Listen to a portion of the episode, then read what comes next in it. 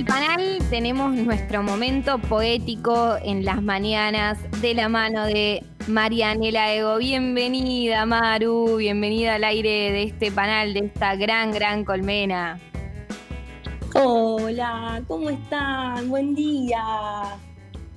¿Me escuchan? Ah, ¿Me escuchan sí, bien? Muy, muy bien, me gusta porque tenés toda una técnica aquí, que, te- que tengo algunas fotos de unas tortugas de repente en esta videollamada. Exactamente, porque el sonido es mucho mejor del celu, entonces obsesión, obsesiva 100%.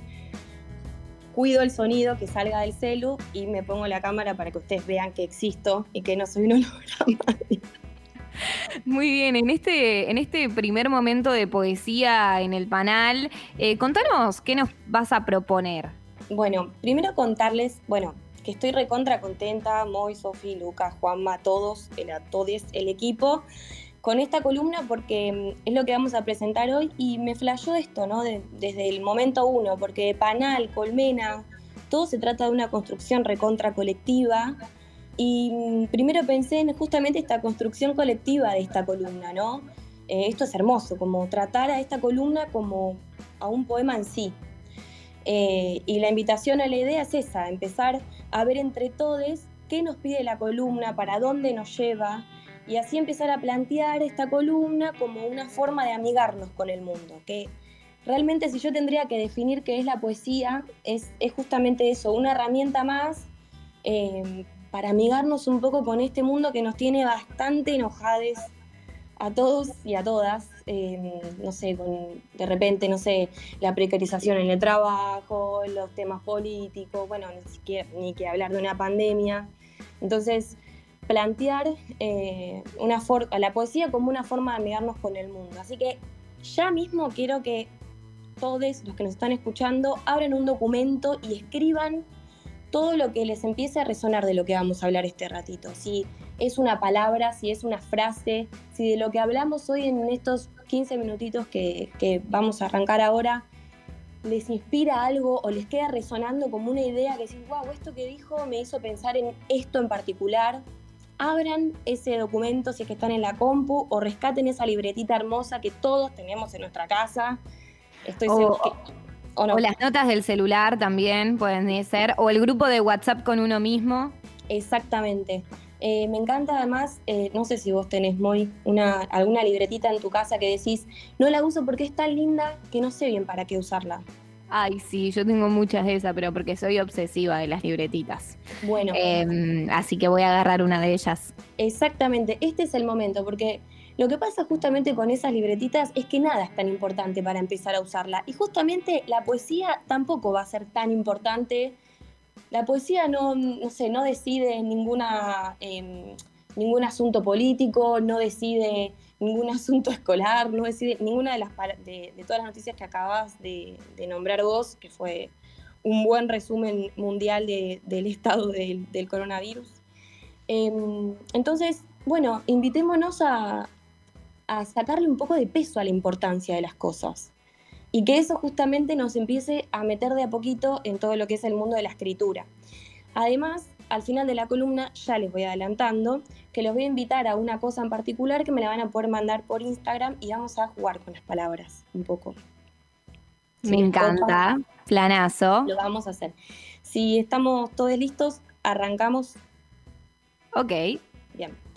Em, en recién veníamos diciendo esto. El mundo nos tiene bastante cansadas a todos, ¿o no? ¿Vos cómo te sentís, Móvil?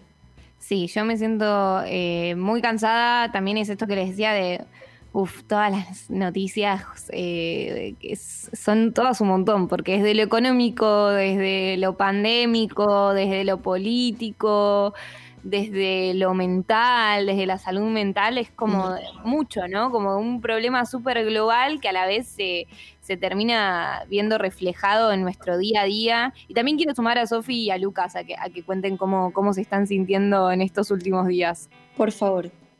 No sé, Sofi o, o Lucas, ¿quién quiere empezar? Ahí va, Sofi.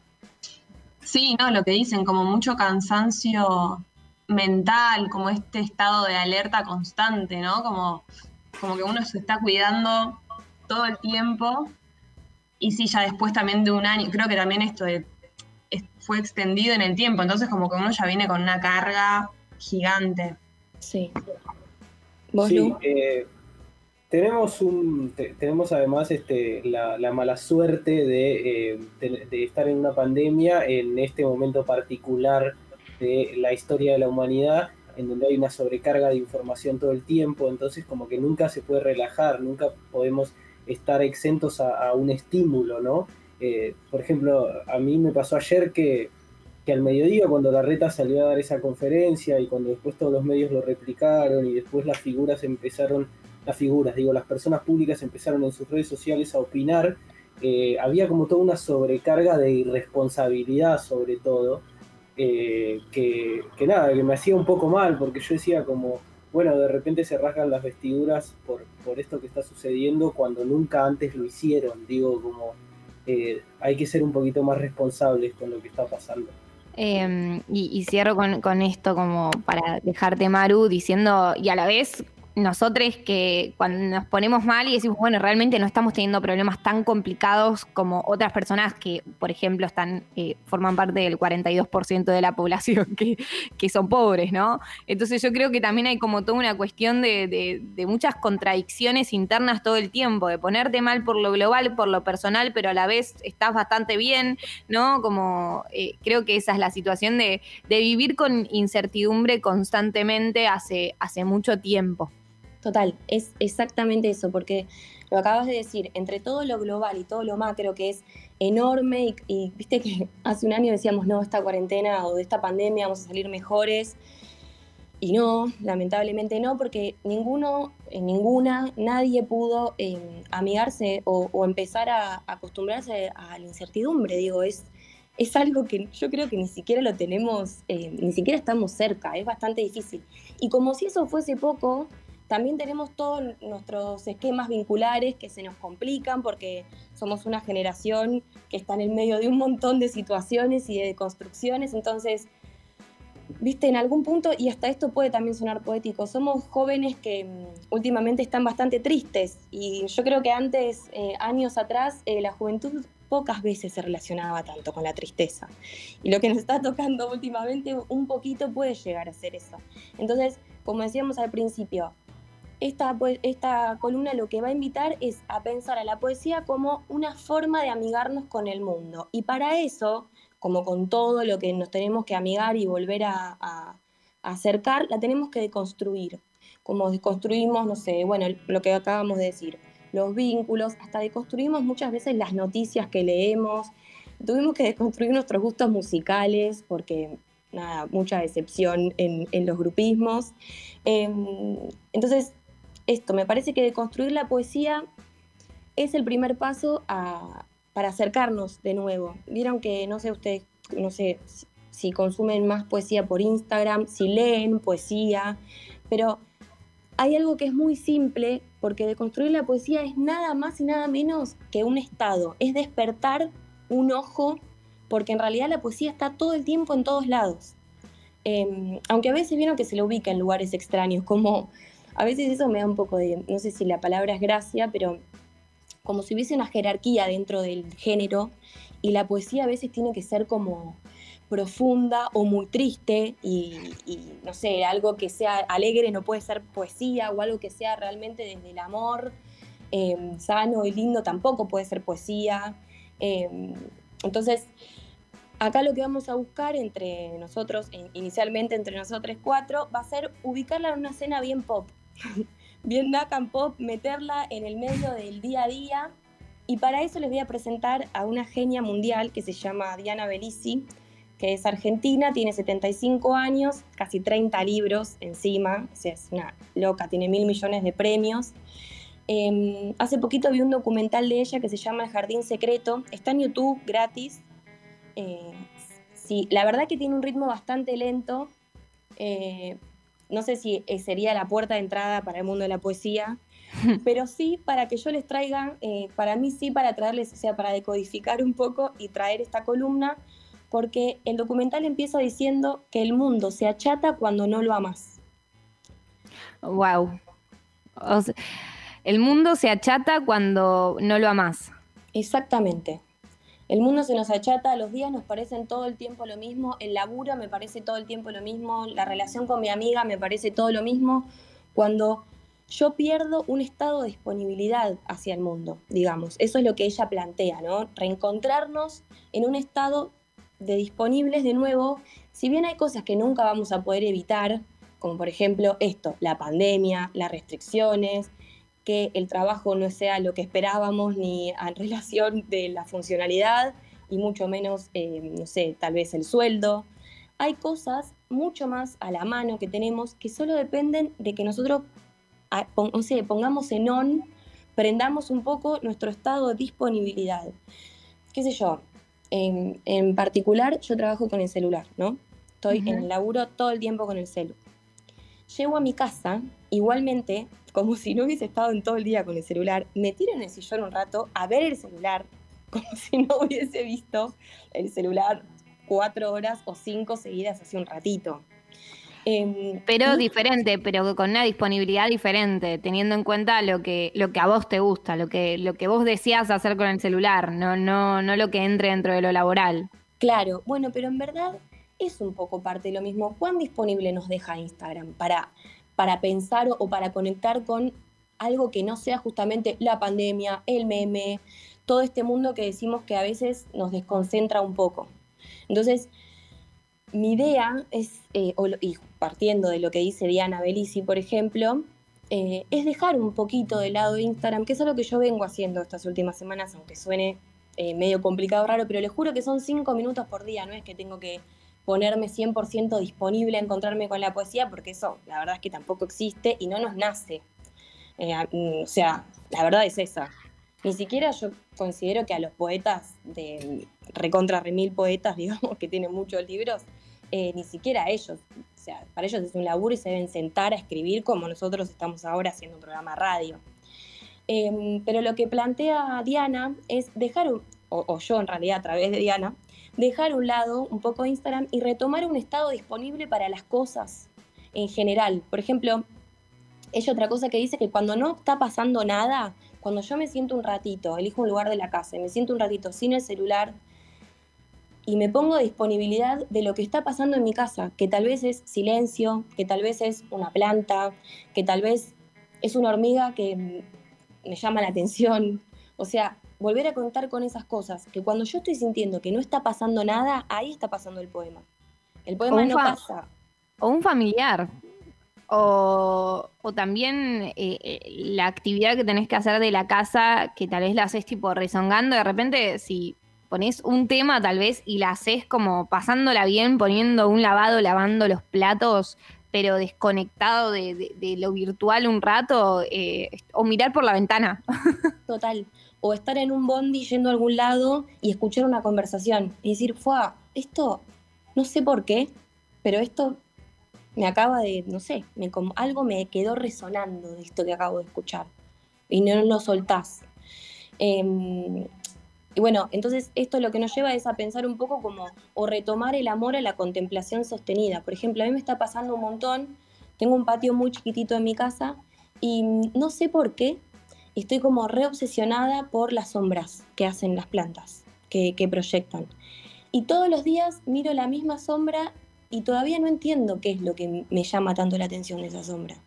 No lo entiendo, escribo o tiro una línea todos los días de algo que, que o sea, yo sé que ahí hay un poema, yo lo sé, eh, pero todavía no lo, no lo encuentro. Ahí hay un poema y, yo lo estoy sintiendo, pero todavía no lo encuentro o él no me encuentra, estamos ahí. Entonces, para eso tengo que dejarme obsesionar por las cosas que me obsesionan. O sea, vos, Sofi, ¿te obsesiona algo, por ejemplo? ¿Tenés algo? Y bueno, un montón. Ahora, eh, justamente ahora estoy mirando, tengo mi ventana al lado y siento que el, o sea, esto jamás que es un montón, pero siento que el día de hoy ya es un poema en sí, porque está súper soleado, está lindo, no hace calor. Como que a mí también me pasa eso de observar cosas capaz que comunes eh, y sentirlas como poesía. O últimamente me pasa que veo muchas mariposas por todos lados. ¡Qué lindo! sí, y aparece una mariposa y digo, wow, esto también es medio poético. Claro, o por qué de repente apareció acá esta mariposa.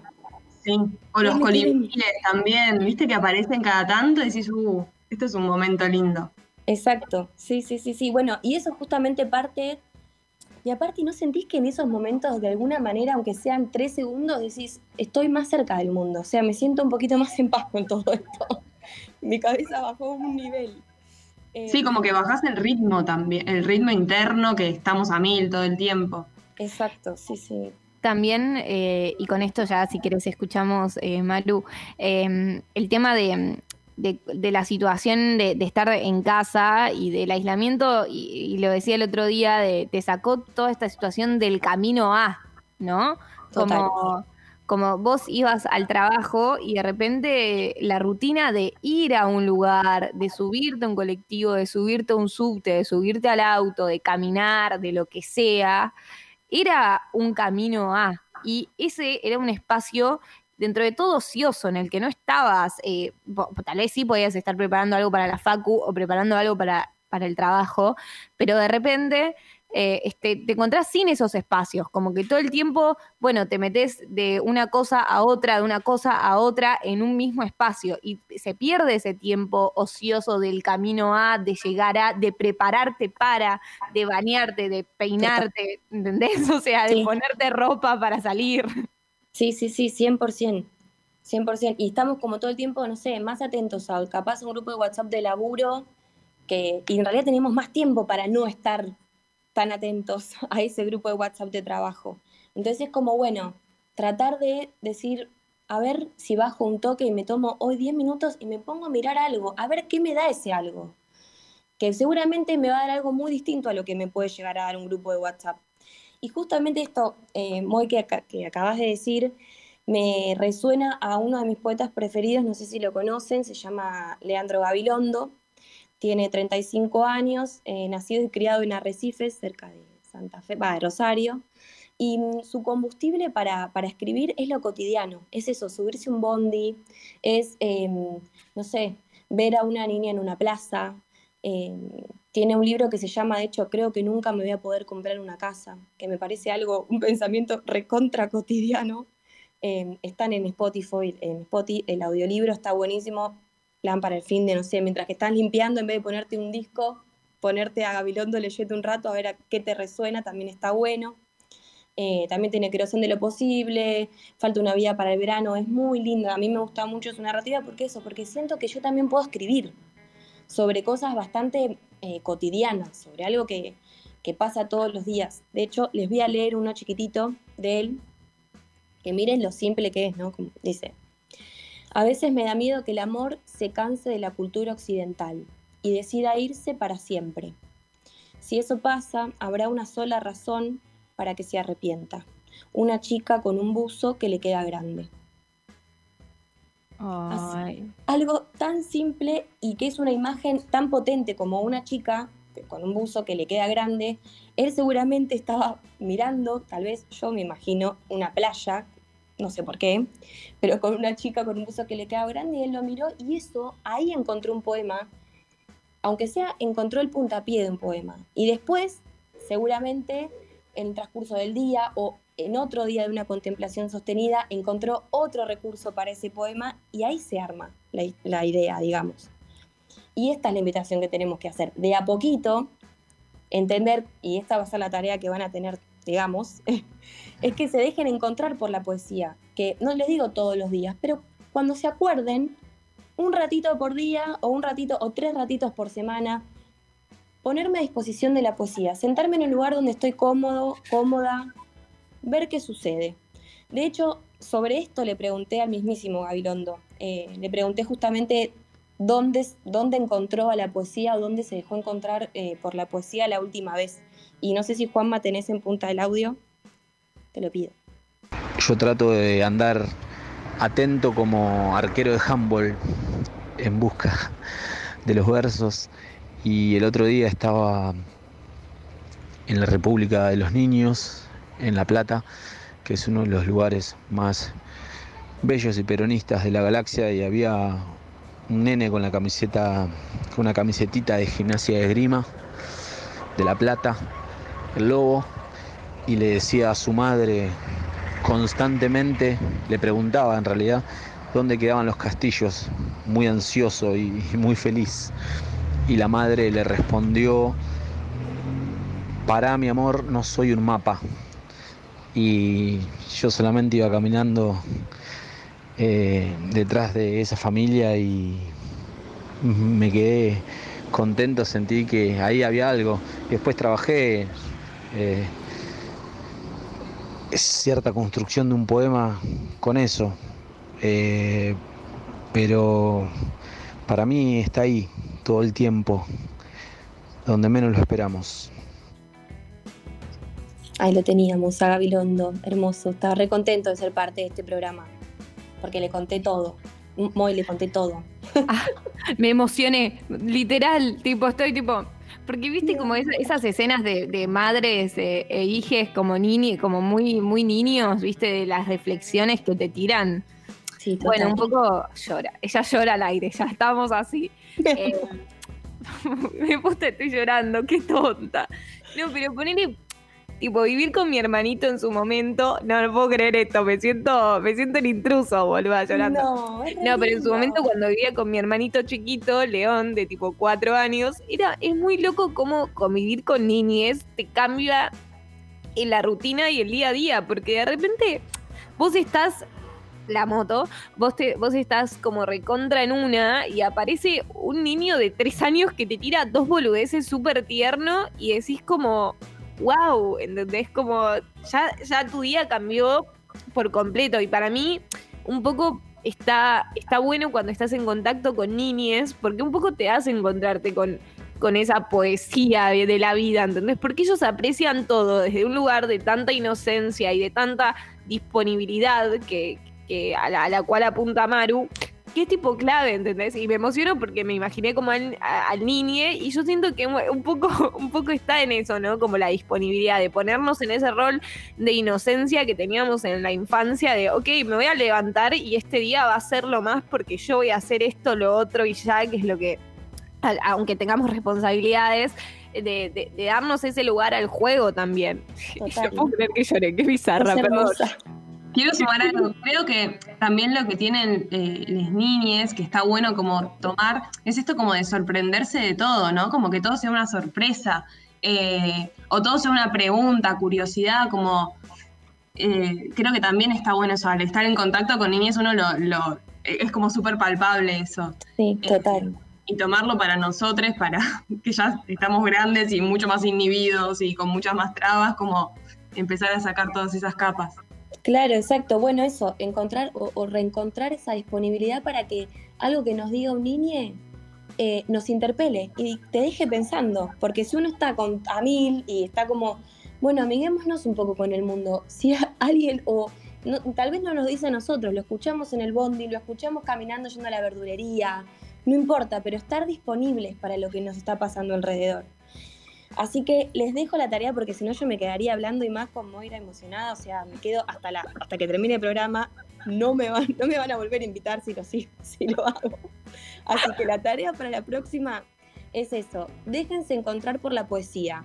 Me voy a poner un estado disponible y voy a anotar aunque sea frases, una palabra, una frase, lo que sea. Me lo mandan en Instagram, que es arroba marianelaego, después lo, también lo pueden buscar en las redes de, del panel que lo vi, que estuvieron haciendo unas historias hermosas. Arroba en el panel, ahí va. Exactamente. La única consigna va a ser, intentemos, si, van a ser palabras sueltas que los conmovió o los, los movilizó o lo que sea, buenísimo. Si se animan un poquito más, intentemos no enseñar cómo vivir, o sea, no decir que la vida es de esta manera, porque todos tenemos realidades muy distintas, Intentemos si vamos a hablar de amor o si vamos a hablar de amistad, no usar la palabra amor ni usar la palabra amistad, tratar de ahí dar un, girito. Intentemos no escribir algo que le queremos decir a alguien en particular, que eso es muy difícil porque la poesía también tiene eso de lindo, pero o lo escribimos, pero después se lo mandamos a la persona. No vamos a dejarlo como ahí en el éter, ay, bueno, si lo agarra, no lo agarra, no. Si vamos a escribir algo para alguien, después se lo mandamos, intentemos, por último, recordar que la poesía se hace desde lo inútil, desde la contemplación, desde ponerme disponible. No necesita nada más que eso. Hermoso. Marianela Ego, eh, primer encuentro de poesía en el panel, ya hubo llanto, ya hubo de todo, ya hubo un poquito de todo, un poco de contemplación, de llanto, de risa, porque bueno, esto somos, estamos en una pandemia, hacemos lo que podemos, hacemos lo que podemos. en fin, muchísimas, muchísimas gracias, Maru, te mando un abrazo grande, eh, espero que puedas contemplar el resto de tu día. Los invito a contemplar. Also, cuando terminas la conversación, odio todo. El odio también puede, puede, puede, partir de la contemplación, no digo que no. Bueno, seguimos en el panel.